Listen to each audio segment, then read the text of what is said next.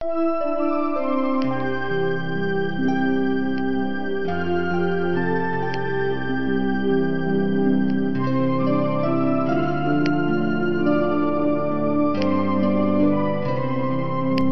mademoiselle, monsieur, chers amis, soyez les bienvenus sur Radio Kardec.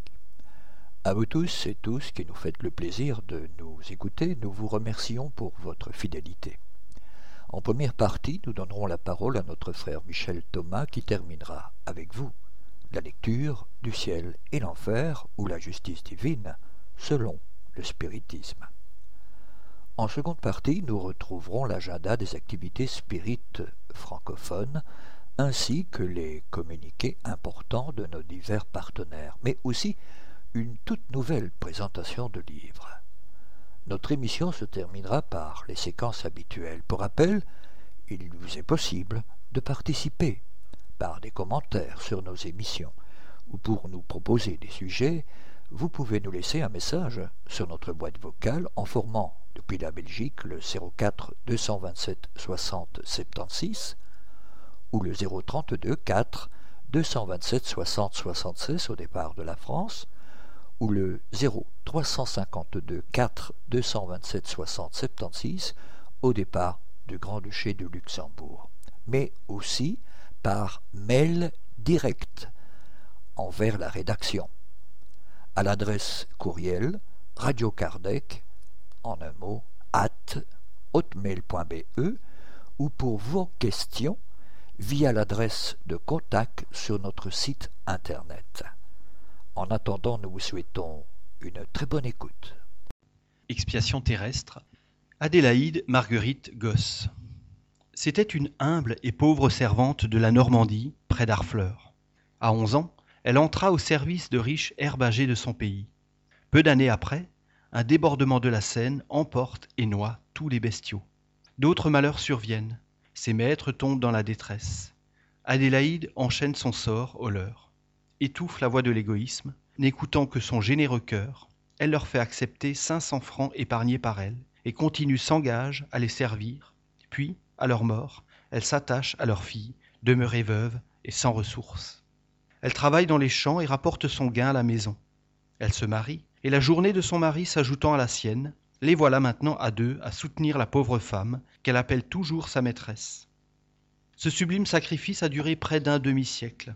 La société d'émulation de Rouen ne laissa pas dans l'oubli cette femme digne de tant de respect et d'admiration. Elle lui décerna une médaille d'honneur et une récompense en argent. Les loges maçonniques du Havre s'associèrent à ce témoignage d'estime et lui offrirent une petite somme pour ajouter à son bien-être. Enfin, l'administration locale s'occupa de son sort avec délicatesse en ménageant sa susceptibilité. Une attaque de paralysie a enlevé en un instant et sans souffrance cet être bienfaisant. Les derniers devoirs lui ont été rendus d'une manière simple mais décente. Le secrétaire de la mairie s'était mis à la tête du deuil. Société de Paris, 27 décembre 1861. Évocation. Nous prions Dieu Tout-Puissant de permettre à l'esprit de Marguerite Gosse de se communiquer à nous. Réponse. Oui, Dieu veut bien me faire cette grâce. Demande. Nous sommes heureux de vous témoigner notre admiration pour la conduite que vous avez tenue pendant votre existence terrestre, et nous espérons que votre abnégation a reçu sa récompense. Oui, Dieu a été pour sa servante plein d'amour et de miséricorde. Ce que j'ai fait, ce que vous trouvez bien, était tout naturel. Pour notre instruction, pourriez-vous nous dire quelle a été la cause de l'humble condition que vous avez occupée sur la terre?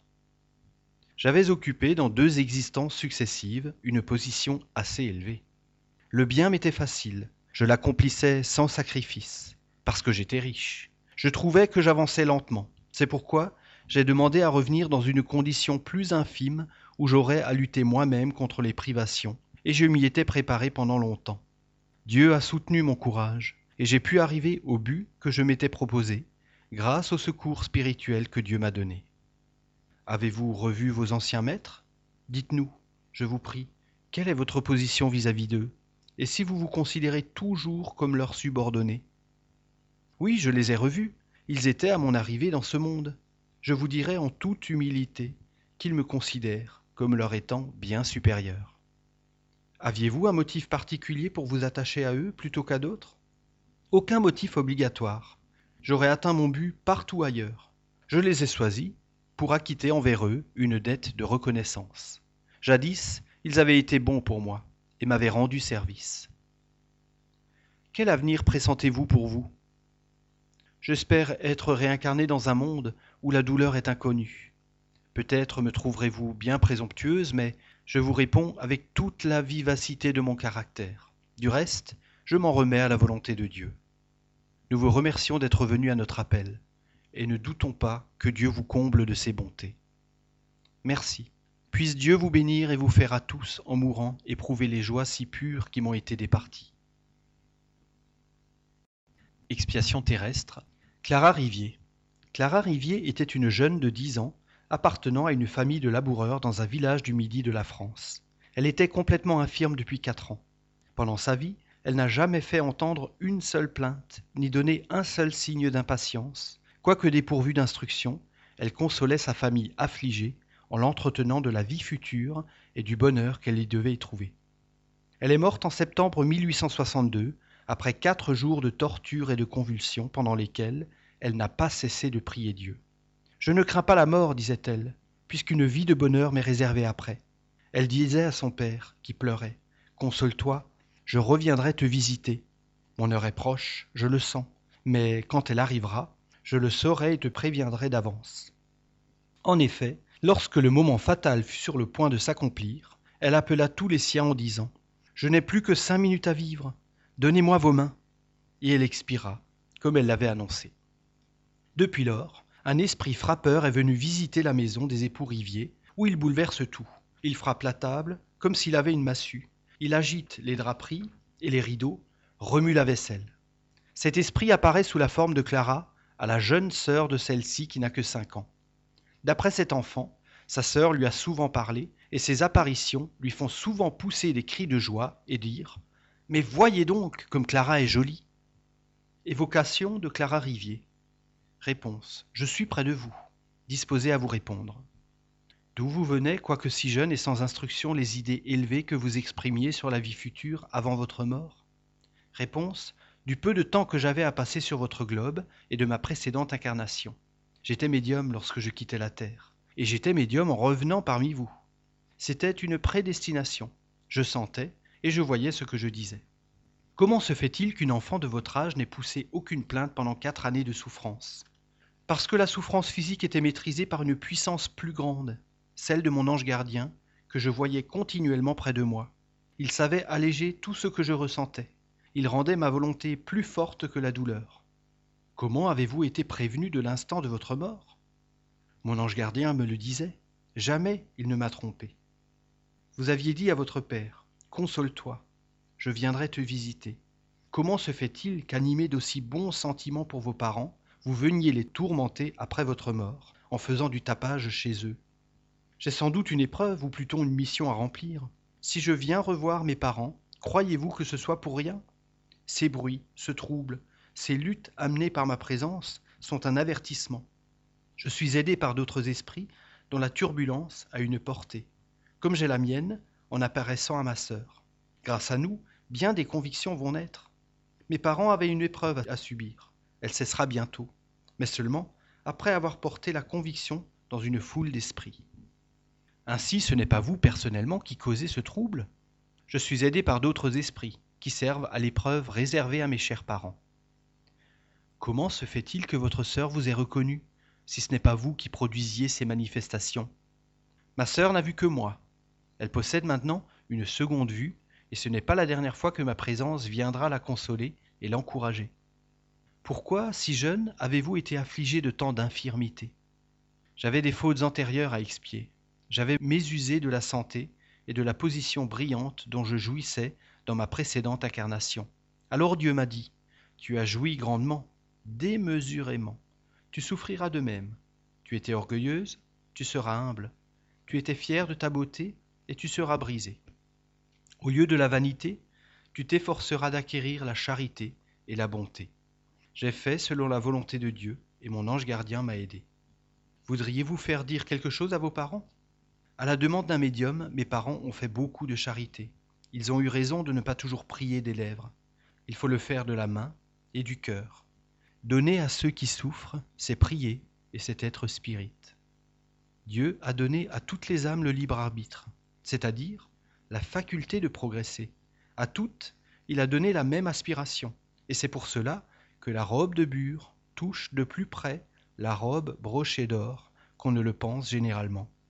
Aussi rapprochez les distances par la charité, introduisez le pauvre chez vous, encouragez-le, relevez-le, ne l'humiliez pas. Si l'on savait pratiquer partout cette grande loi de la conscience, on n'aurait pas, à des époques déterminées, ces grandes misères qui déshonorent les peuples civilisés et que Dieu envoie pour les châtier et pour leur ouvrir les yeux.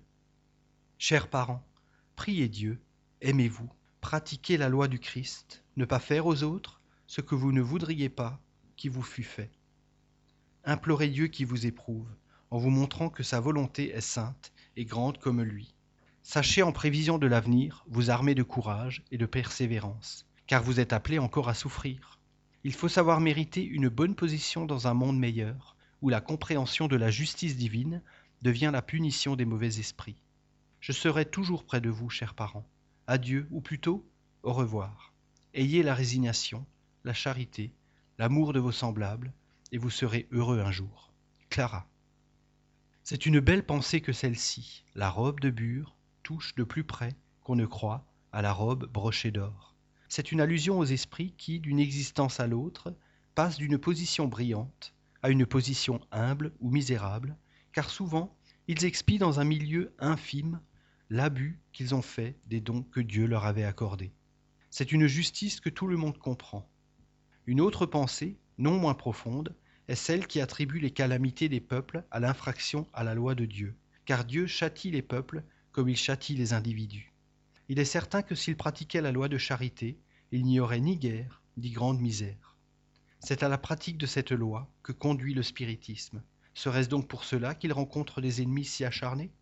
Les paroles de cette jeune fille à ses parents sont-elles celles d'un démon? Expiation terrestre. Françoise Verne. Aveugle de naissance, fille d'un métayer des environs de Toulouse, morte en 1855, à l'âge de 45 ans. Elle s'occupait constamment à enseigner le catéchisme aux enfants pour les préparer à leur première communion. Le catéchisme ayant été changé, elle n'eut aucune difficulté à leur apprendre le nouveau, car elle les savait tous les deux par cœur. Un soir d'hiver, revenant d'une excursion à plusieurs lieues en compagnie de sa tante, il fallait traverser une forêt par des chemins affreux et pleins de boue. Les deux femmes devaient marcher avec précaution sur le bord des fossés. Sa tante voulait la conduire par la main, mais elle lui répondit Ne vous mettez point en peine de moi, je ne cours aucun danger de tomber. Je vois sur mon épaule une lumière qui me guide. Suivez-moi. C'est moi qui vais vous conduire. Elles arrivèrent ainsi chez elle sans accident, l'aveugle conduisant celle qui avait l'usage de ses yeux. Évocation à Paris en mai 1865. Auriez-vous la bonté de nous donner l'explication de la lumière qui vous guidait dans cette nuit obscure et qui n'était visible que pour vous? Comment? Des personnes qui, comme vous, sont en rapport continuel avec les esprits ont besoin d'une explication pour un fait semblable? C'était mon ange gardien qui me guidait. C'était bien notre opinion, mais nous désirions en avoir la confirmation. Aviez-vous à ce moment conscience que c'était votre ange gardien qui vous servait de guide? Non, j'en conviens. Cependant, je croyais à notre protection céleste. J'avais si longtemps prié notre Dieu, bon et clément, d'avoir pitié de moi. Et c'est si cruel d'être aveugle. Oui, c'est bien cruel, mais je reconnais aussi que c'est justice. Ceux qui pêchent par les yeux doivent être punis par les yeux, et ainsi de toutes les facultés dont les hommes sont doués et dont ils abusent. Ne cherchez donc pas, aux nombreuses infortunes qui affligent l'humanité, d'autre cause que celle qui lui est naturelle, l'expiation, expiation qui n'est méritoire que lorsqu'elle est subie avec soumission et qui peut être adoucie si, par la prière, on attire les influences spirituelles qui protègent les coupables du pénitencier humain et verse l'espérance et la consolation dans les cœurs affligés et souffrants. Vous vous étiez voué à l'instruction religieuse des enfants pauvres Avez-vous eu de la peine à acquérir les connaissances nécessaires à l'enseignement du catéchisme que vous saviez par cœur, malgré votre cécité? Et quoi qu'il eût été changé? Les aveugles ont en général les autres sens doubles, si je peux m'exprimer ainsi. L'observation n'est pas une des moindres facultés de leur nature. Leur mémoire est comme un casier où sont placés, avec ordre et pour n'en disparaître jamais, les enseignements dont ils ont les tendances et les aptitudes. Rien d'extérieur n'étant capable de troubler cette faculté, il en résulte qu'elle peut être développée d'une manière remarquable par l'éducation. Ce n'était pas le cas où je me trouvais, car je n'avais point reçu d'éducation. Je n'en remercie que plus Dieu d'avoir permis qu'elle le fût assez pour me permettre de remplir ma mission de dévouement auprès de ces jeunes enfants. C'était en même temps une réparation pour le mauvais exemple que je leur avais donné dans ma précédente existence. Tout est sujet sérieux pour les spirites. Ils n'ont pour cela qu'à regarder autour d'eux, et cela leur serait plus utile que de se laisser égarer par les subtilités philosophiques de certains esprits qui se moquent d'eux en flattant leur orgueil par des phrases à grand effet, mais vides de sens. À votre langage, nous vous jugeons avancé intellectuellement, de même que votre conduite sur la terre est une preuve de votre avancement moral. J'ai grandement à acquérir encore, mais il en est beaucoup sur la terre qui passent pour ignorants parce que leur intelligence est voilée par l'expiation. Mais à la mort, ces voiles tombent, et ces pauvres ignorants sont souvent plus instruits que ceux dont ils excitaient les dédains. Croyez-moi, l'orgueil est la pierre de touche à laquelle on reconnaît les hommes. Tous ceux dont le cœur est accessible à la flatterie ou qui ont trop de confiance dans leur science sont dans la mauvaise voie. En général, ils ne sont pas sincères. Méfiez-vous-en. Soyez humble comme le Christ et portez comme lui votre croix avec amour, afin d'avoir accès dans le royaume des cieux. Françoise Verne. Expiation terrestre, Anna Être frappé par la perte d'un enfant adoré est un chagrin cuisant. Mais voir un enfant unique, donnant les plus belles espérances, sur lequel on a concentré ses seules affections, dépérir sous ses yeux, s'éteindre sans souffrance, par une cause inconnue, une de ces bizarreries de la nature qui déroutent la sagacité de la science, avoir épuisé inutilement toutes les ressources de l'art, et acquis la certitude qu'il n'y a aucun espoir, et endurer cette angoisse de chaque jour pendant de longues années, sans en prévoir le terme, est un supplice cruel que la fortune augmente, loin de l'adoucir, parce qu'on a l'espoir d'en voir jouir un être chéri. Telle était la situation du père d'Anna Bitter. Aussi, un sombre désespoir s'était emparé de son âme, et son caractère s'aigrissait de plus en plus à la vue de ce spectacle navrant, dont l'issue ne pouvait être que fatale, quoique indéterminée. Un ami de la famille, initié au spiritisme, crut devoir interroger son esprit protecteur à ce sujet, et en reçut la réponse suivante. Je veux bien te donner l'explication de l'étrange phénomène que tu as sous les yeux, parce que je sais qu'en me le demandant, tu n'es point mu par une indiscrète curiosité, mais par l'intérêt que tu portes à cette pauvre enfant, et parce qu'il en sortira pour toi, croyant à la justice de Dieu, un enseignement profitable. Ceux que le Seigneur veut frapper doivent courber leur front et non le maudire, et se révolter, car il ne frappe jamais sans cause.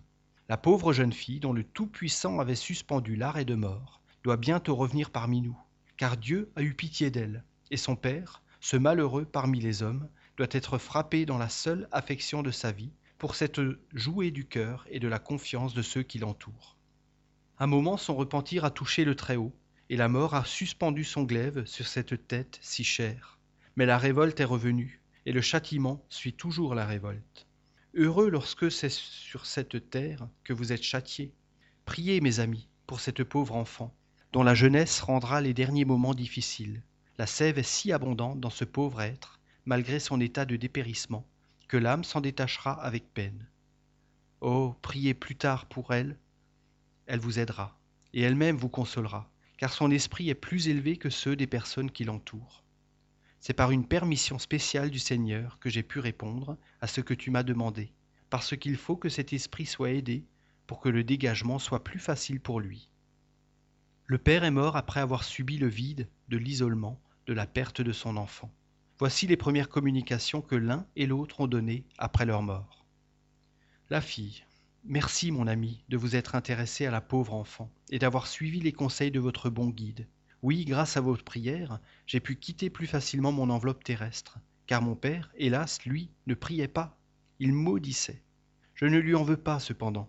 C'était par suite de sa grande tendresse pour moi. Je prie Dieu de lui faire la grâce d'être éclairé avant de mourir. Je l'excite je l'encourage. Ma mission est d'adoucir ses derniers instants.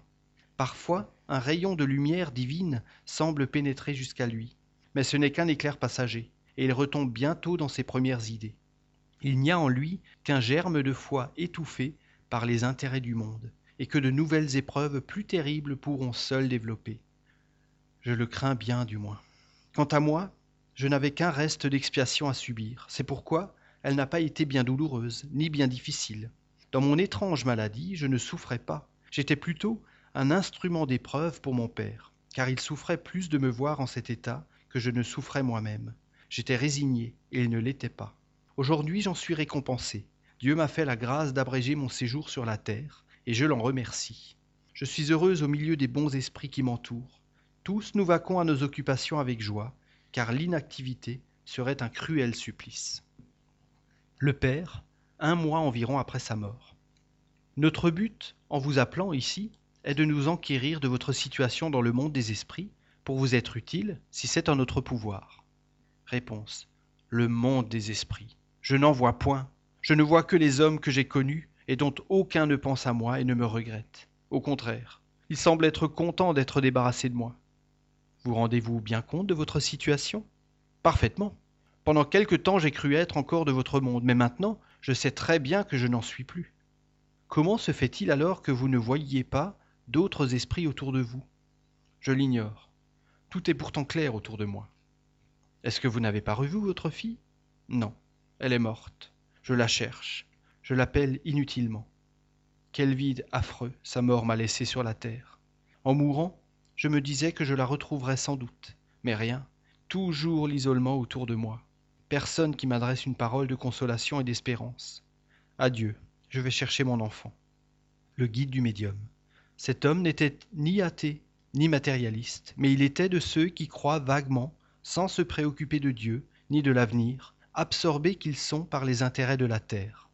Profondément égoïste, il eût sans doute tout sacrifié pour sauver sa fille, mais il eût aussi sacrifié, sans scrupule, tous les intérêts d'autrui à son profit personnel. Or sa fille, il n'avait d'attachement pour personne. Dieu l'en a puni, comme vous le savez. Il lui a enlevé sa seule consolation sur la terre et comme il ne s'est pas repenti, elle lui est également enlevée dans le monde des esprits. Il ne s'intéressait à personne sur la terre. Personne ne s'intéresse à lui ici. Il est seul, abandonné. C'est là sa punition. Sa fille est près de lui cependant, mais il ne la voit pas. S'il la voyait, il ne serait pas puni.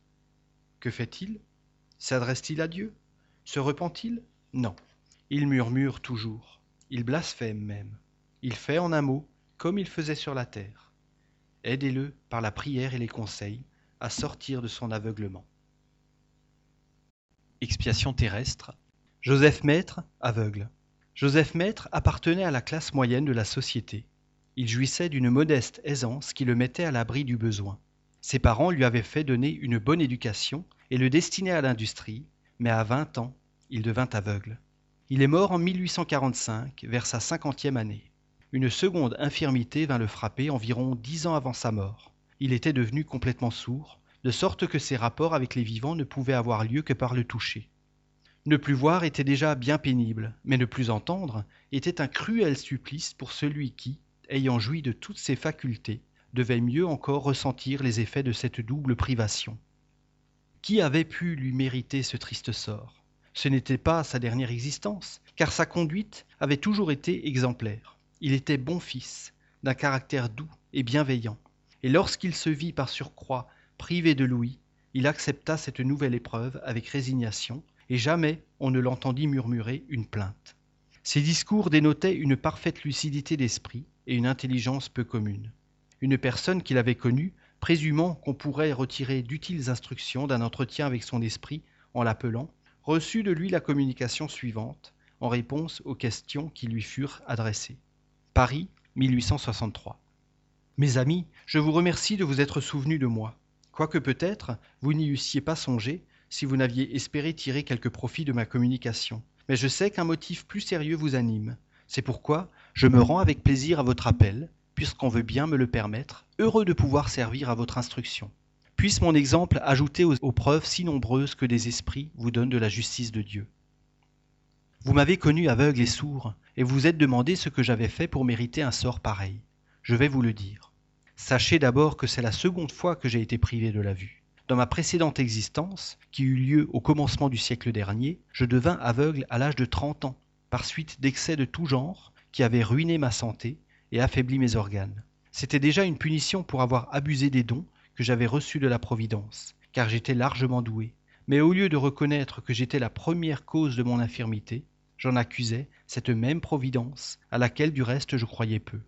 J'ai blasphémé contre Dieu, je l'ai renié, je l'ai accusé, en disant que, s'il existait, il devait être injuste et méchant, puisqu'il faisait ainsi souffrir ses créatures.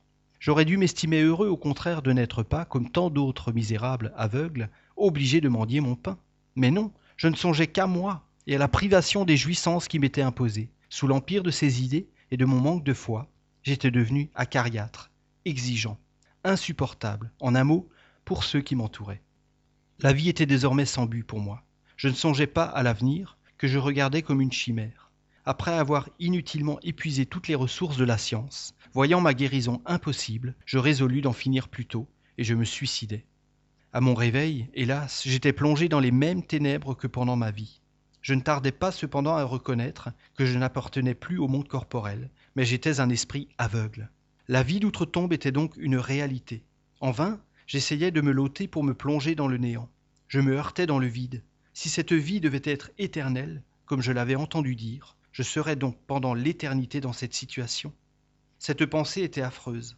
Je ne souffrais point, mais vous dire les tourments et les angoisses de mon esprit est chose impossible. Combien de temps cela durera-t-il? Je l'ignore, mais que ce temps me parut long. Épuisé, harassé, j'eus enfin un retour sur moi-même. Je compris qu'une puissance supérieure s'apesantissait sur moi. Je me dis que si cette puissance pouvait m'accabler, elle pouvait aussi me soulager, et j'implorais sa pitié. À mesure que je priais et que ma ferveur s'augmentait, quelque chose me disait que cette cruelle position aurait un terme. La lumière se fit enfin.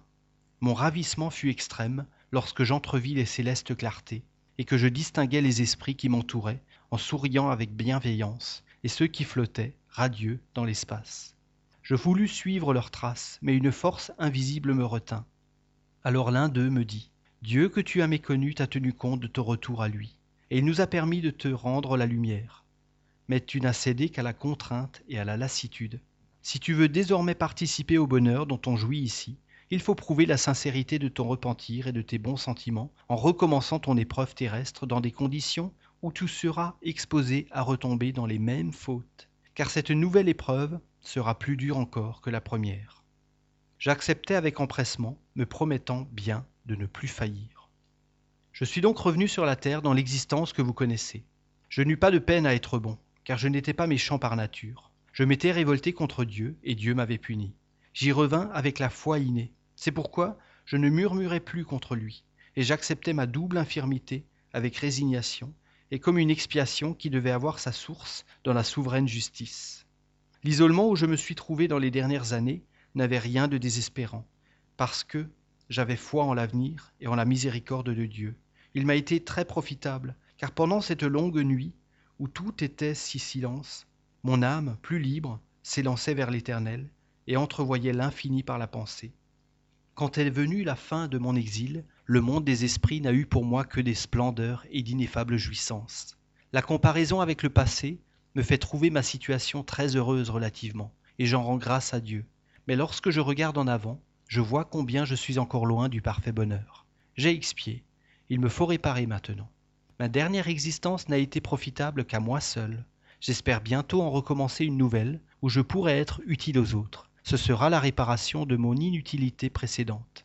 Alors seulement j'avancerai dans la voie bénie, ouverte à tous les esprits de bonne volonté. Voilà mon histoire, mes amis. Si mon exemple peut éclairer quelques-uns de mes frères incarnés et leur éviter le bourbier où je suis tombé, j'aurai commencé à acquitter ma dette. Joseph. Merci Michel. Chers amis, restez écoute, nous reprendrons la suite de cette émission juste après cette première pause musicale.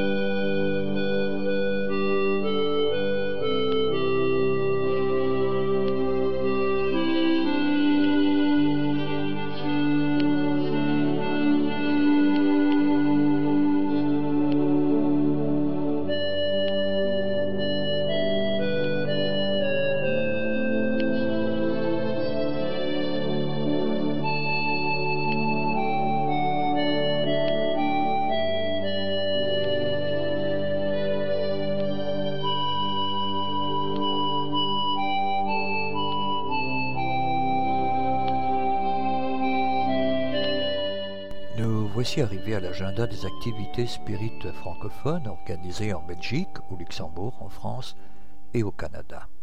En Belgique, tout d'abord, les centres spirites CESAC et Nicafla vous invitent aux conférences suivantes. Le mardi 26 mars 2013 à 19h30 aura lieu la conférence de Francisco do Espirito Santonetto. Le thème sera Vaincre les souffrances de l'âme, travailler les blocages et les obstacles intérieurs. Le mardi 28 mai 2013 à 19h30, conférence de Iris et Claudio Sinotti sur le thème Le sermon de la montagne, un regard psychologique et spirituel. Celle-ci auront lieu au siège social du Centre d'études spirites Alain Kardec de Bruxelles, 134 rue Louis App à 1040 Bruxelles. Entrée libre et gratuite. Renseignements et inscriptions éventuelles via courriel à l'adresse suivante csac bruxelles en un mot at gmail.com. Le samedi 8 juin 2013, nos frères et sœurs du noyau d'études Spirit Camille Flammarion de Saint-Gilles à Bruxelles recevront le grand orateur brésilien, notre frère Divaldo Pereira Franco, pour une conférence qui aura lieu à l'adresse suivante salle Rodel, rue du Danemark, 15 17 à 1060 Bruxelles. Infos complémentaires via le site du NICAFLA à l'adresse suivante www.nicafla en un mot.be. Vous désirez connaître les principes du spiritisme.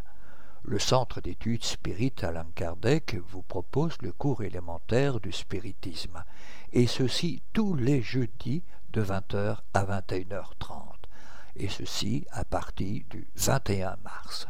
Les cours élémentaires de spiritisme permet d'informer les personnes profanes sur les principes de base et les aspects historiques du spiritisme. C'est un programme rapide, 17 cours, simple et objectif, qui permet de comprendre les concepts de base de la philosophie. Il est destiné à toute personne qui désire connaître les fondements de la philosophie spirit. Entrée libre et gratuite, vous pouvez déjà vous inscrire via cet email bruxelles en un at gmail.com. En France, nos frères et sœurs de l'association du chemin dont le siège social se trouve au numéro 5 de la rue de l'Artisanat à 69 290 Grézieux-la-Varenne nous rappellent qu'ils organisent au siège social de l'association une nouvelle conférence ouverte au public le samedi 13 avril 2013 à 14h30. Celle-ci vous sera présentée par M. Éric Dericker, physicien astronome. Réservation obligatoire et une participation aux frais de 8 euros vous sera demandée. Adresse du jour pour cette conférence, salle AEP, 5 rue de l'Artisanat à 69 290, via le site de l'association à l'adresse suivante www.du-chemin.org ou par mail à l'adresse suivante asso.du.chemin.free.fr ou tout simplement via la voie téléphonique en formant depuis la France le 09 50 69 26 10. Toujours en France. Nos frères et sœurs de l'Association parisienne d'études spirites, APES, dont le siège social se trouve au 22 de la rue des Laitières à 94 300 Vincennes, nous prient de vous communiquer leur programme de conférence pour la seconde partie du mois en cours. Le vendredi 22 mars 2013, de 20h à 22h, l'éducation de l'esprit, le besoin d'éduquer notre pensée et sa liaison avec notre compromis évolutif. Le vendredi 29 mars 2013, de 20h à 22h, considération sur le matérialisme dans l'exercice de la réforme intime. Le samedi 30 mars 2013, de 15h à 18h, L'association fêtera ses 20 années d'activité spirit et pour cette occasion, nos frères et sœurs vous présenteront un panel sur l'approche spirit de l'homme, l'être immortel par nature. Relation entre les mondes spirituels et matériels. Pour informations complémentaires et inscriptions éventuelles, merci de bien vouloir prendre contact via la voie téléphonique en formant depuis la France le 0141 931 708 ou par courriel à l'adresse mail suivante mail at apes-asso.fr ou tout simplement via le site de l'association via l'adresse http trois fois www.apes-asso.fr Communiqué de l'Union Spirit Belge. Chers amis, chers amis, cette année encore, et pour la septième fois consécutive, nous serons au château de Wégimont près de Liège. Et ceci pour notre symposium annuel. Il s'agit d'un magnifique domaine provincial. Le château de Wégimont offre un cadre exceptionnel tant pour les enfants, pour lesquels diverses activités seront organisées, que pour les adultes. Entouré de verdure, il se trouve à côté d'un parc d'attractions familiales, accessible aux participants du symposium. Comme à l'accoutumée, il sera possible de loger sur place et de se restaurer à un prix très démocratique. Cette rencontre est une opportunité pour vivre un moment privilégié de fraternité et d'échange, tout en s'en instruisant. C'est aussi l'occasion de se retrouver en famille, parents, enfants, petits-enfants, ou tout simplement spirit qui, parfois, il faut bien dire, ne se rencontre qu'à de trop rares occasions. Cette année, avant la quatrième rencontre des enfants spirites francophones qui aura lieu l'an prochain en coordination avec le symposium, nous avons choisi comme thème principal l'importance des enfants dans le monde de demain. Nul n'est besoin de rappeler que les enfants d'aujourd'hui seront les adultes de demain.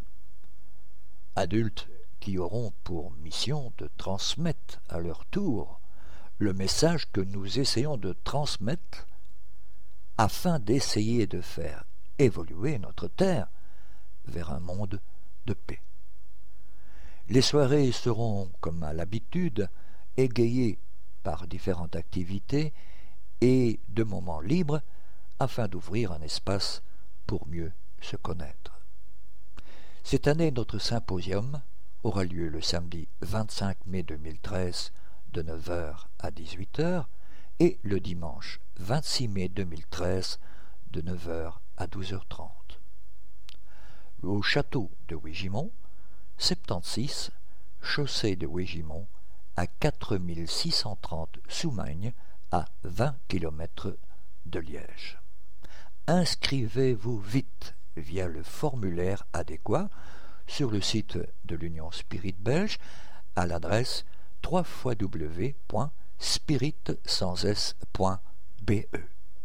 Chers amis, merci de bien vouloir rester à l'écoute. Nous retrouverons la suite des communiqués de nos divers partenaires juste après cette dernière pause musicale.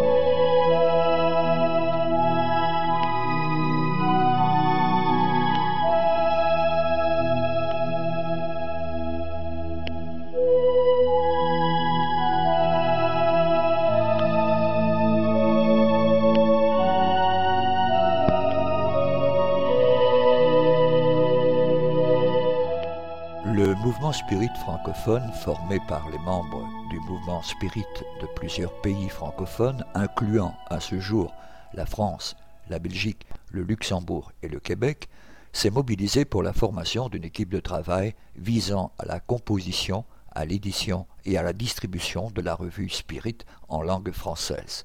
Le but de cette équipe est de diffuser plus largement la revue Spirit, de la rendre toujours plus attractive et intéressante, tant pour les spirites que pour les personnes s'intéressant au spiritisme selon l'orientation donnée par les esprits à son fondateur Alan Kardec. Vous pouvez vous abonner dès maintenant via l'adresse postale suivante, Monsieur Jean-Pierre Pipineau, 9 Chemin du Pinge, Le Passage, 47 520 France. La revue Spirit, un an, quatre numéros, 20 euros. Abonnement pour l'étranger, 29 euros, par chèque à l'ordre du mouvement Spirit francophone. Ou pour la commander par courriel à l'adresse suivante, jpp.lmsf.org. Au sujet de livres, et en particulièrement en France, toute commande de livres spirit peut également être effectuée auprès de notre frère Jean-Pierre Pipineau via l'adresse courriel jppno.sfr.fr. Nous voici arrivés à la séquence de présentation de nouveaux livres. Aujourd'hui, nous avons décidé de vous présenter deux livres le premier, Justice divine par l'esprit d'Emmanuel, psychographié par Francisco Candido Xavier, à l'image de trois autres livres qui constituent une nouvelle série d'études sur la codification spirite, cet ouvrage d'Emmanuel apporte des commentaires relatifs au livre Le ciel et l'enfer que nous venons juste de terminer. Réaffirmant les concepts spirituels, il présente des observations captivantes et raisonnées portant sur des questions philosophiques et religieuses, très diverses et parfois complexes, avec comme objectif principal de démontrer que la justice et la miséricorde divine se trouvent en tout. Court, mais très enrichissant, les 82 chapitres de justice divine sont des fils conducteurs sûrs pour orienter l'être humain sur les chemins de la vie. En l'aidant à réfléchir face aux difficultés de la vie. Il est question des ouvrages Religion des esprits, Mission des médiums et l'esprit de vérité qui contiennent respectivement des commentaires portant sur le livre des esprits, le livre des médiums et l'évangile selon le spiritisme. Le second est Religion des esprits par l'esprit d'Emmanuel, psychographié par Francisco Candido Xavier. Le présent ouvrage a été élaboré au cours de 91 sessions publiques qui eurent lieu à la communion spirite chrétienne d'Umberaba, au Brésil. Les textes suggérés par les participants reçurent les commentaires éclairés d'Emmanuel. Cette étude traite du contenu religieux du livre des esprits. Ces précieuses interprétations relatives différentes réponses données par les esprits supérieurs à Alan Kardec sont faites à travers une exposition claire et concrète des concepts de la doctrine spirit. Pour commander ces livres, merci de bien vouloir adresser un courriel à notre frère Jean-Pierre Pépineau à l'adresse suivante jpp.lmsf.org. Nous allons répondre à une question arrivée à la dernière minute par un auditeur, M. Roland Theiss. Vous nous posez comme question Pâques n'est-ce pas le printemps que Dieu offre aux hommes? Quelle est la vision spirite de Pâques? Eh bien, monsieur Roland, je vous remercie pour votre question, très joliment formulée d'ailleurs. Nous pourrions effectivement dire que Pâques est le printemps que Dieu offre aux hommes. Car dès le début du christianisme, la date du jour de Pâques est fixée en fonction du printemps. Elle correspond au dimanche qui suit la pleine lune de printemps en souvenir de la mort de Jésus survenu à la Pâque juive, cette dernière célébrant elle-même la sortie d'Égypte du peuple juif, le passage à la vie nouvelle dans la terre promise. De que, pardon, que le printemps réveille nos vies engourdies par le froid de l'hiver, que les graines enfouies dans la terre éclatent pour germer en bourgeons et s'épanouir en fleurs, ainsi Pâques célèbre notre renaissance, notre revie avec Jésus vivant. Pâques est une espérance. Pâques modèle le visage des chrétiens sur celui de l'espérance, du courage, de l'audace évangélique. La mort a été vaincue, le Christ a triomphé, la vie est victorieuse. Pâques est aussi la célébration de l'amour. Vous nous demandez quelle est la vision spirite de Pâques?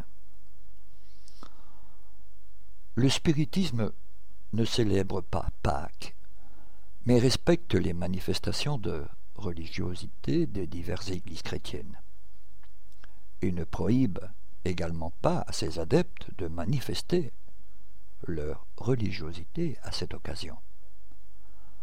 Pâques, ou passage, symbolise la libération du peuple hébreu de l'esclavage souffert durant plusieurs siècles en Égypte, alors que le christianisme commémore la résurrection du Christ, qui eut lieu lors de la Pâque juive de l'an 33 de notre ère, et célèbre la continuité de la vie.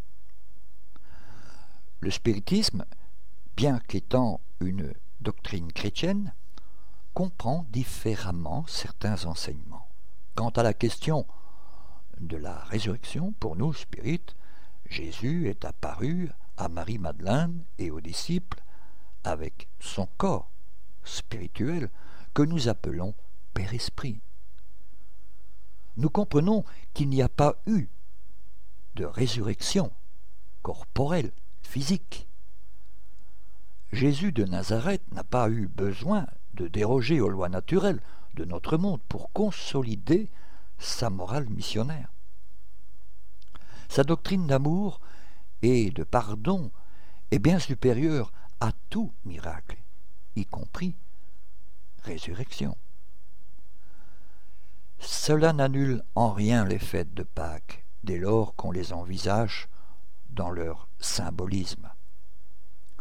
La Pâque juive peut être interprétée au sens de libération de l'ignorance des souillures humaines au profit de la connaissance du comportement éthique et moral. La traversée de la mer Rouge représente les difficultés de la transformation. La Pâque chrétienne représente la victoire de la vie sur la mort, du sacrifice pour la vérité et pour l'amour. Jésus de Nazareth a démontré que l'on peut exécuter des hommes, mais qu'on ne peut pas réussir à tuer les grandes idées rénovatrices, ni les grands exemples d'amour envers son prochain et de la valorisation de la vie. Étant donné que la Pâque chrétienne représente la victoire de la vie sur la mort, il nous faut affirmer clairement la conception que nous apprenons du spiritisme, à savoir que la vie ne peut être définie que par l'amour, et l'amour pour la vie. C'est la raison pour laquelle Jésus de Nazareth a affirmé qu'il était venu au monde pour que nous puissions avoir la vie en abondance, c'est-à-dire pleine d'amour. Merci de votre question, cher Roland, et bonne fête de Pâques, à tous d'ailleurs. Cette émission se termine donc ici. Pour rappel, notre démarche est de mieux faire comprendre le spiritisme. Nous sommes donc à votre disposition pour répondre aux questions que vous vous posez ou que la lecture des ouvrages d'Alan Kardec vous suggère. Vous pouvez également poser ces questions par email de manière tout à fait anonyme, si vous le souhaitez, à l'adresse radio@spirit.be. Nous y répondrons avec plaisir. Notre répondeur téléphonique, le 0032 4 227 60 76, est également à votre disposition si vous souhaitez laisser vos questions. Si par contre vous préférez nous écrire, nous répondrons à vos demandes lors d'une de nos prochaines émissions. Vous pouvez nous envoyer votre courrier à l'attention du président de l'Union Spirit Belge, M. Jean-Paul Évrard, 43 rue Maguin à 4000 Liège, Belgique. Merci de votre attention et à bientôt. Bye.